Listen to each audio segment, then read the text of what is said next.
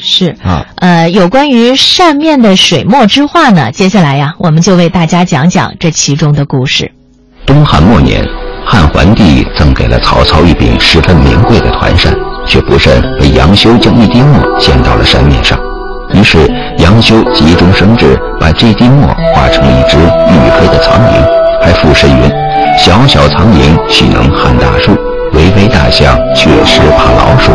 老天高高在上，人人畏，唯独飞虫折成满天目。”以此来借喻曹操的功德。于是这个雾点成营就成为了中国扇面绘画的开篇之作。到了宋代，尤其尤其是宋徽宗的大力推动，这种扇面画才兴起起来。扇面画已经不是在扇子上作画了，而是在扇面上画画，也就是扇面形制上画画。画家是主动地利用这种扇面形制来创作自己的作品，我们也称之为扇面画。扇面画是我们国家所特有的一种绘画类别。宋徽宗在后世人的眼中实在是一个昏庸皇帝，但却是一位出色的艺术家。他一生痴迷书画，在位期间还特别设立了皇家的画院机构，招募众多优秀的画家在这里专师创作。这幅宋徽宗召集的《琵琶山友图》是流传至今较早的一幅扇面绘画，图中琵琶果实累累，枝叶繁盛。一只山雀栖于枝上，不仅片片树叶均不雷同，甚至连山雀的斑斓羽毛和神态也栩栩如生。宋徽宗的引领和推动下，一时间天下丹青名手纷纷研习笔墨，精研画扇。在流传至今的宋人画册中，百幅小品仅扇面就占了六十多幅，可见宋代团扇扇面在当时的中国书画界的重要位置。宋代大诗人陆游也由此感慨：“炉中尽是君知否？团扇家家画舫翁。”宋代时候，上面绘画这种大量兴起以及高度成熟，对绘画风格不可避免的会产生影响。比如宋代小品中有将近三分之二都是扇面画。扇面画呢，它带动了这种小型制绘画作品的兴起，因为在以往呢都是大型制的绘画。无论是长卷还是立轴，画山水都是上流天下流地，当中立一布景。而南宋的时候开始兴起了一种边角取景，也就是局部取景。这种局部取景呢，就非常适合这种小形制的绘画、扇面的绘画，也可以说是扇面绘画诱发了这种边角之景、局部取景的绘画风格产生。南宋扇面的边角取景，把画面的空白处大大增加，用有限的景物引申出无限的意蕴，给观者以无画处皆成妙景，言有尽而意无穷的想象空间。不过，真正将扇面艺术推向极致的，还是明清时期的折扇扇面。就到明以后，因为我们这个扇子越做越好，所以文人就开始在上面呃绘画写字。在扇面上绘画写字是要有一点特别技术的。那个朱英明啊，就是很有名的书法家，他曾经说过，在扇面上写书法，特别是写草书啊，就好像美人在瓦砾上跳舞啊，因为那扇面是凹凸不平啊。画画的话，比如画山水，画山水大家知道应该有个地平线，对吧？不管你画出来不画，总是有在那儿。然后扇面是一个扇形，你看那个地平线该怎么处理？所以这里面有点技巧。然后我们中国在明代就是。不但是解决了这个在扇面上怎么作画写字，而且呢，画出来写出来反而更有一种味道啊，成为一种特独特的小品的美术啊。那么这个东西的发展以后呢，是明以后擅自流传到文人的阶层、知识分子的阶层、宫廷啊，就上层去，是一个很重要的原因。那么又成为人们之间的一种人文交流的载体。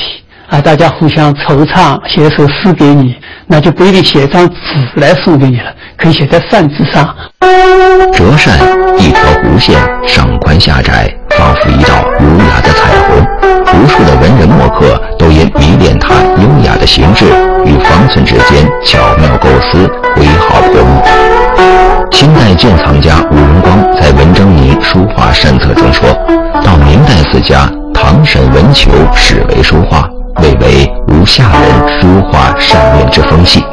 之后，松江画派、清六家、四僧、扬州八怪、金陵八家，都在扇面上写下了辉煌的一页。与宋代注重形色不同，明清时期的扇面更加追求得向外之象的神韵。文人们不仅将诗书画融为一体，还把画中的景物与人格道德联系起来，寄情于景，情景交融。在画中的梅兰竹菊、山水松石之外，我们似乎还看到了一位隐者远离尘世的是非，与清风明月为伴，竹林松柏为友的心境。这种超然的意境，或许正是明清扇面的魅力所致吧。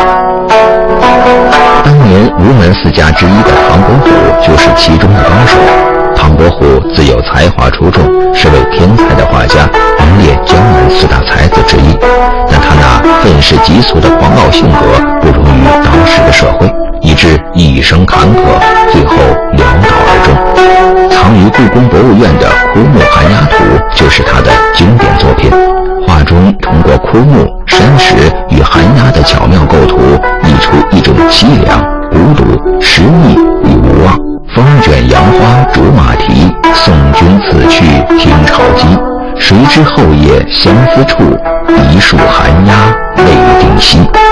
仿佛正是他对自己人生命运的真实写照。写扇子也有各种形式发展出来，就是这种艺术形式只有扇子有啊。比如写书法，我们写书法有一个布局嘛。那么在一般的纸上、绢上写，跟扇子上写是不一样。扇子上有很多规矩，不同的写法，比如一行各一行，长短行，一行长的，一行短的，一行长的，一行短的。这种形式你不可能在什么平条啊，或者是手绢啊、中堂啊，没有这种形式。扇子上有，扇子还有所谓格景扇，就是一格画一格字，一格画一个字。多的时候这来八个，那边八个，一把扇子十六个名家配起来。所以呢，就是有很多书画创作的形式，只有扇面有。大家在扇面上动脑筋，细细品味沈周的笔墨山水，文征明的竹石，回首平的花卉，现实的山水和被文人们艺术了的山水，或虚或实，或梦或幻，的隐者境界，而这一切全都被收进了神奇的折扇之中。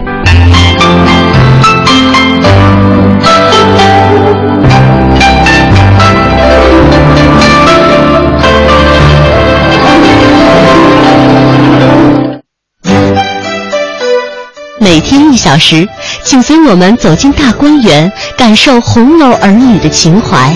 每天一小时，随我们坐进白鹿书院，听朱子的治家格言。每天一小时，可邀李白品美酒，白居易赏梅花。今天这一小时，你来了吗？这里是中央人民广播电台香港之声《中华风雅颂》。中华风雅颂仍在继续当中，也欢迎大家的持续守候。刚才呢，我们说到了就是这个折扇上的扇面的画作哈，嗯，呃，如果要是画的好的话，我们应该称呼人家一声画家，是吧？没错。呃，然后要是写的好的话呢，我们应该称呼人家一句作家，是吧？嗯。但是各位知道吗？作家呀，最早呢是指的管理家务。